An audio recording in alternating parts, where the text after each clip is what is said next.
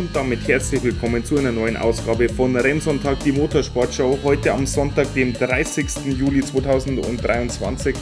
Und ja, ihr habt die letzten Wochen wenig von mir gehört. Das liegt nicht etwa daran, dass ich keine Lust mehr auf diesen Podcast hätte oder ja, was auch immer, sondern es liegt schlicht und einfach daran, ich war in den letzten Wochen auf einigen ja, Rennstrecken, besser gesagt auf drei großen Rennen in Europa unterwegs und ja, ich möchte die Gelegenheit mal nutzen, eine kleine Sonderfolge heute zu starten über die verschiedenen Erlebnisse bei diversen Rennveranstaltungen in Italien, in Deutschland und in Ungarn. Ja, ihr könnt euch jetzt vielleicht schon denken, um welche Rennveranstaltungen es geht. Los ging das Ganze am oder im Juni, Mitte Juni in der Toskana, nämlich genauer gesagt in Mugello zur MotoGP. Ja, ich war arbeitstechnisch bedingt äh, nur am Sonntag vor Ort, aber das tut dem Ganzen keinen Abbruch. Also es war wirklich ein tolles Erlebnis. Los ging's schon am, ja, relativ früh am Sonntag. Äh, wir hatten eine Ferienwohnung in, ja, am Meer, also das heißt, wir hatten ungefähr eineinhalb Stunden Autofahrt noch vor uns bis zur Rennstrecke in Mugello. Aber gut, was nimmt man nicht alles auf sich? Waren dann circa um 8 Uhr am Parkplatz, hatten dann noch ungefähr einen Fußmarsch von circa einem Kilometer bis zum ja, Haupteingang in Mugello bis zur Rennstrecke. Und ja, es war wirklich viel Andrang für diese Uhrzeit. Also wirklich Mugello wie in den ja, besten Valentino Rossi-Zeiten, auch wenn Valentino nicht mehr fährt. Aber es war wirklich wieder mehr los als jetzt im letzten Jahr. Klar, letztes Jahr war in Mugello bekanntlich sehr wenig los aufgrund der hohen Ticketpreise und der ja, Situation, dass Valentino Rossi nicht mehr gefahren ist, äh, plus dann noch die ganze Corona-Unsicherheit und so weiter dazu. Aber dieses Jahr war da wirklich wieder einiges los und die Italiener scheinen auch einen neuen Fanliebling gefunden zu haben, aber dazu gleich mehr. Ja, in Mugello, wer da noch nie war, ihr müsst euch das so vorstellen, ihr kommt an die Rennstrecke, geht durch den Eingang durch und die ganze Rennstrecke ist im Prinzip ein riesen Campingplatz, so muss man es formulieren. Also die, die, Leute schlafen da im Rennstreckengelände, neben der Rennstrecke, also auf der Wiese, mit ihrem Wohnmobil, mit ihren Zelten und so weiter mit allem drum und dran, was alkoholische Getränke und so weiter betrifft. Es wird gegrillt, äh, irgendwer nimmt dann seine Kettensäge mit zur Rennstrecke. Also das ist jetzt kein Witz, die nehmen da wirklich Kettensägen mit auf die Strecke. Ohne Sägeblatt natürlich, aber es geht darum, den Sound der Motorräder zu imitieren äh, mit, ja, wie gesagt, einer Kettensäge. Habe ich so auch noch nie gesehen, aber ja, das hat einfach was. Also es ist für deutsche Verhältnisse Sodom und Gomorra an der Rennstrecke, aber im positiven Sinne natürlich. Und ja, es macht wirklich Spaß, auch von der Altersstruktur von männlich, weiblich und so weiter, wirklich alles vertreten, jung und alt. Also wirklich, ja, ein tolles, eine tolle Stimmung an der Rennstrecke. Klar, es war heiß wie nochmal was, aber gut, das ist in Italien um die Jahreszeit normal. Ja, ähm, was gibt es sonst noch zu sagen? Also, was ich ein bisschen schade finde bei der MotoGP, die haben ja die Warm-Ups leider sehr zusammengestrichen und ich nutze das Warm-Up immer sehr gerne, wenn ich jetzt nur einen Tag an der Rennstrecke bin, um mir einen geeigneten Platz fürs Rennen zu suchen, ähm, wo man gut sieht. Ich, wir nehmen meistens Stehplatzkarten, ähm, ja, weil man da einfach mehrere Positionen oder mehrere Kurven sieht und nicht das ganze Wochenende eine Kurve sich anschauen muss. Ja, und so haben wir das Warm-up der MotoGP, das sehr kurze Warm-up genutzt, um uns mal an, ans Ende der langen Geraden zu stellen. Und das ist natürlich ja schon ein Erlebnis im Mugello, wenn die dann mit 360 km/h und noch schneller ja, die gerade runterheizen und dann auf 60, 70 km/h runterbremsen innerhalb von 200, 300 Metern. Also das ist schon wirklich krass. Wie gesagt, leider kann man sich nur das Warm-up da anschauen, aus dem Grund, da steht leider, oder war in diesem Jahr leider kein Bildschirm am Ende, am Ende der langen Geraden gestanden. Und ja, so hat man da keine Chance, wirklich das Rennen zu verfolgen. Man sieht da einfach ja, dann zu wenig von der Rennstrecke, dass sich das rentieren würde. Aber fürs Warm-up war es wirklich ein Erlebnis, sich da wieder hinzustellen und ja, die, die Motorräder mal wieder zu sehen. Wirklich schneller geht es fast nicht mehr. Neuer Geschwindigkeitsrekord wurde von äh, Brad Binder aufgestellt mit 366 km/h, glaube ich, war es, ohne Gewehr die Angabe. Aber das ist schon wirklich sehr, sehr beeindruckend. Ja, das Rennen selber oder die Rennen selber waren dann relativ durchschnittlich. Gewonnen hat übrigens Francesco Banaya, sehr zur Freude der italienischen Fans. Denn ja, mit Pecco Banaya scheinen die Italiener wirklich einen neuen Fanliebling, Fan, ja, Favoriten, Fanliebling wieder gefunden zu haben, nach Valentino Rossi. Also da hat Ducati und auch Francesco Banaya einiges richtig gemacht anscheinend, denn die stehen wirklich fast alle hinter ihm. Die Francesco Banaya Capis sind die dominierenden in Mugello gewesen dieses Jahr.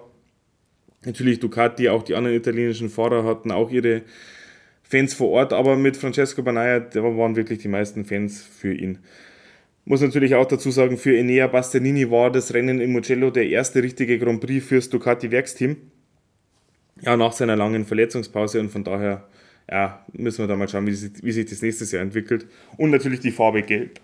In Mugello immer noch natürlich ja, sehr stark vertreten aufgrund von Valentino Rossi, aufgrund von Marco Bizzecchi im VR46-Team und so weiter und so fort. Aber wie gesagt, eine sehr tolle Veranstaltung. Macht Spaß, die MotoGP in Italien zu schauen und ja, auch mit der Abreise, ich war sehr positiv überrascht, trotz ja, langem Fuß, Fußmarschstand zum Parkplatz. Äh, ja, die Abreise zur Autobahn funktionierte dann wirklich einwandfrei, ohne Stau, ohne Zwischenfälle. Also ja, wirklich gut ab vor Mugello und vor der ganzen Organisation dort. Ja, wirklich. Und auch wenn ihr ein Wohnmobil habt, wenn ihr gern campt und so weiter, ist Mugello, glaube ich, wirklich optimal. Ihr könnt auf dem Gelände euer Wohnmobil parken, braucht nicht jedes Mal Karten zeigen und so weiter. Ihr könnt quasi alles mit reinnehmen äh, auf die Rennstrecke, von daher alles optimal. Ja, ein paar Wochen später dann das nächste Event, neben diversen Speedway-Rennen, auf die ich jetzt aber nicht genauer eingehen würde, ich würde es jetzt auf die drei großen Rennen beschränken, war dann die DTM am Norrisring.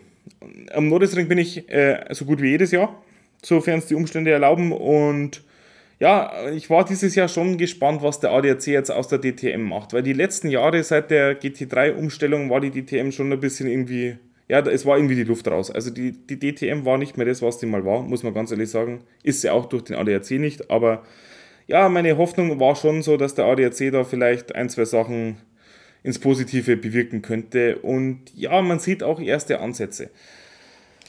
Ich muss dazu sagen, in Nürnberg ist es so, wer da noch nie war, man kommt mit den normalen Karten oder mit jeder normalen Eintrittskarte ins Fahrerlager, kann da rumschlendern und so weiter. Und was mir als erstes aufgefallen ist, wirklich die zentralen ja, Fanshops, was meiner Meinung nach sehr wichtig ist, einfach zur Identifikation mit den jeweiligen Fahrern. Also es waren wirklich viele Leute mit Grello, mit, also Grello ist das Auto von, von Monte Racing, für die, die jetzt in der DTM nicht so dabei sind, kommen eigentlich vom Nürburgring aus der Langstreckenszene mit einem gelben Porsche. So.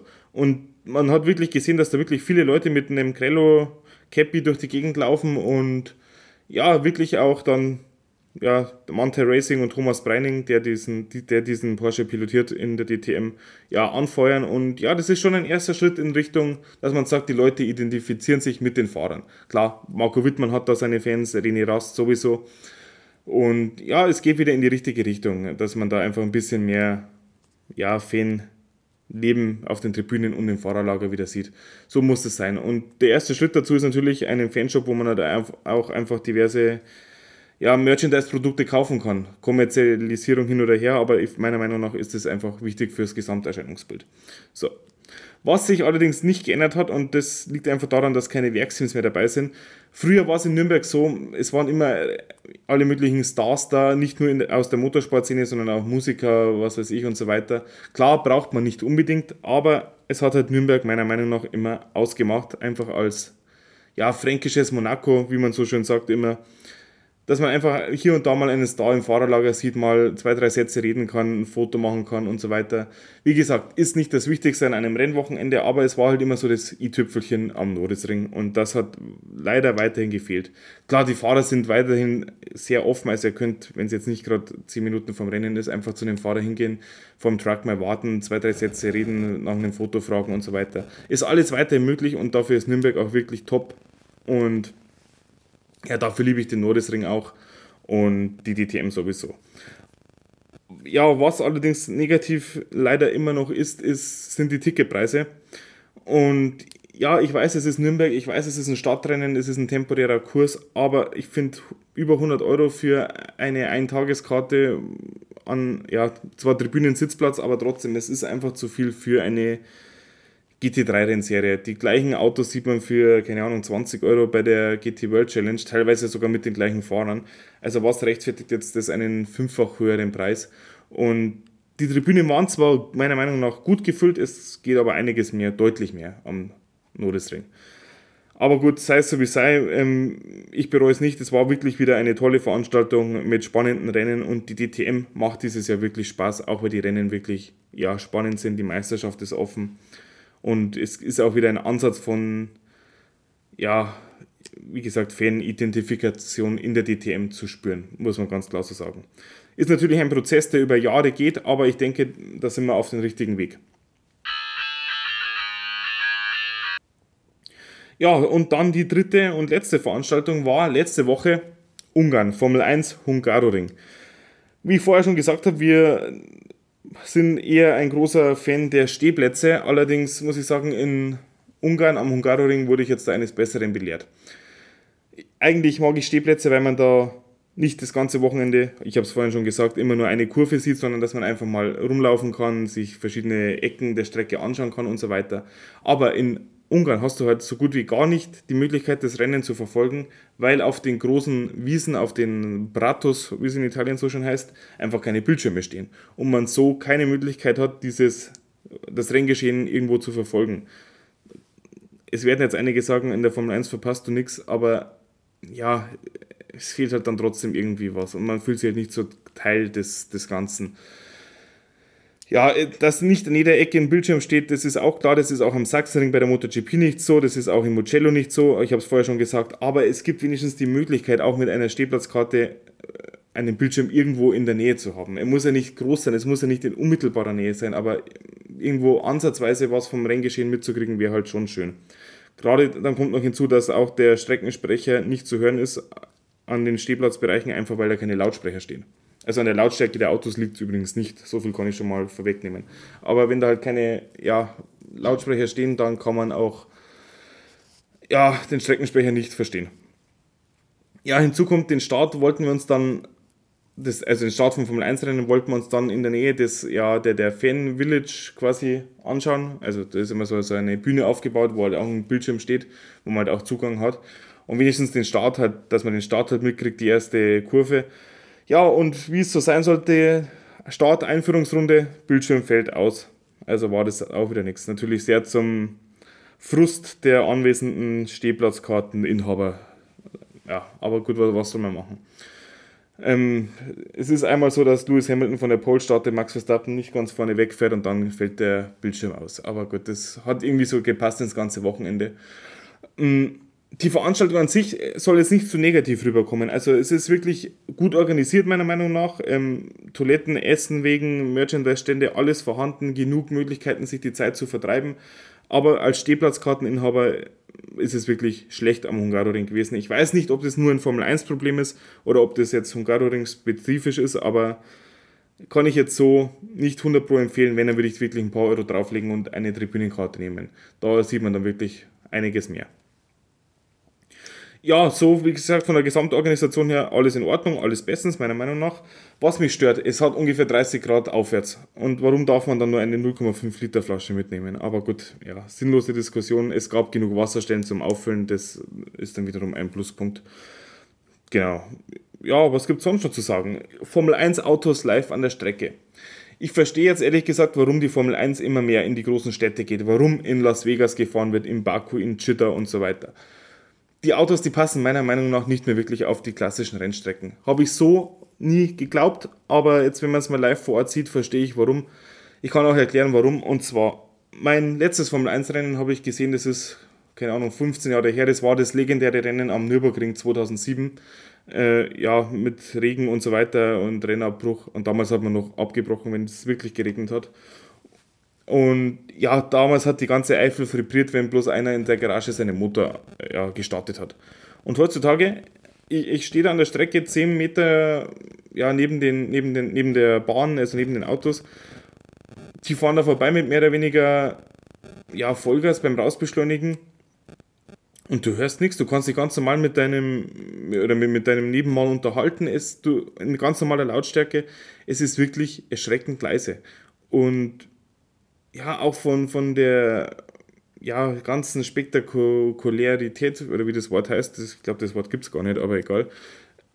Sie sind nicht spektakulär, die Autos an der Strecke. Jeder Porsche Cup Vorprogrammrennen, nichts gegen Porsche Cup, Porsche Cup ist der beste, aber ist spektakulärer als die Formel 1 meiner Meinung nach. Also es wirkt wirklich sehr unspektakulär auf einer Strecke wie jetzt im Hungaroring auf einer klassischen Rennstrecke. Dass das Ganze bei Nacht in Las Vegas bestimmt geil aussieht, Entschuldigung, aber dass das Ganze wirklich cool aussieht mit Funkenschlag und so weiter und eng und dann halt es vielleicht noch, weil Hochhäuser neben der Strecke stehen. Ja, mag sein, aber auf einer klassischen Rennstrecke hat es mir persönlich jetzt ehrlich gesagt nicht getaugt. Und ja, wenn ich jetzt ein Fazit ziehen müsste zwischen den drei Serien, die ich ja besucht habe, muss ich ganz ehrlich sagen, MotoGP ist Beste, gefolgt von der DTM, auch wenn man die zwei Veranstaltungen nicht wirklich vergleichen kann. Und ganz zum Schluss, vom Gesamtpaket her, muss ich ganz klar sagen, die Formel 1. Also live vor Ort als Stehplatzkarteninhaber nicht zu empfehlen, so ehrlich muss man sein. Bezogen auf den Hungaroring und nur meine persönliche Meinung, es soll jetzt niemanden schlecht machen, aber kauft euch bei der Formel 1 meiner Meinung nach ein gescheites Tribünenticket und ja, dann genießt das Rennen. Oder er fährt gleich nach Nürnberg zur DTM oder ansonsten irgendeine Rennstrecke zur DTM oder ihr besucht euch den nächsten Speedway Club, wovon ich nur Werbung machen kann oder wofür ich nur Werbung machen kann und lasst euer Geld dann da. Also meiner Meinung nach, ja, war die Formel 1 jetzt nicht so mein Highlight des Jahres. Aber ist nur meine persönliche Meinung. Also jeder kann seinen Spaß haben, wie er möchte. Und ich wünsche den Leuten auch viel Spaß, die an der Rennstrecke sind. Wie gesagt, vielleicht ziehe ich mir mal ein Rennen rein in irgendeiner Stadt, obwohl ich davon nie ein Fan war. Wirklich so mal nach Chitta oder sowas oder nach Saudi-Arabien oder doch mal nach Las Vegas, wenn ich im Lotto gewinne. Dann ändert sich vielleicht meine Meinung. Aber wie gesagt, so viel zum Thema Formel 1 am Hungaroring ja, in den Meisterschaften ist nicht so viel los, also in der Formel 1 und in der Motor, MotoGP. Max Verstappen führt souverän, äh, ja, Francesco Banaya führt souverän in der MotoGP. Von daher mal schauen, was die zweite Saisonhälfte so bringt. Und ja, ich halte euch auf den Laufenden. Würde mich freuen, wenn ihr den Podcast abonniert. Schaut auch mal bei YouTube vorbei, auf TikTok und Instagram. Da bin ich zwar nicht regelmäßig aktiv, aber so als Backup schadet es nicht, wenn man mir da folgt. Von daher alles Gute, wir hören uns. Bis demnächst. Noch eine kleine Anmerkung meinerseits. Hier wird sich noch auf das Wesentliche konzentriert, nämlich auf kurze, aber unterhaltsame Sendungen, die euch auf dem Weg zur Arbeit begleiten oder auch beim Einschlafen am Abend helfen, ganz egal. Für Rennsonntag wird es keine großen Social Media Aktionen und so weiter geben. Der Podcast ist von und für Motorsportbegeisterte und soll natürlich und organisch wachsen. Wenn euch das Ganze gefällt, abonniert den Podcast bei eurem Anbieter und empfehlt den Podcast gerne weiter. Kontakt kann gerne per Mail aufgenommen werden. Jede seriöse Mail wird beantwortet. Die Mailadresse lautet rennsonntag.gmail.com, steht auch nochmal in der Beschreibung der einzelnen Folgen. Viel Spaß beim Zuhören, euer Tobi von Rennsonntag.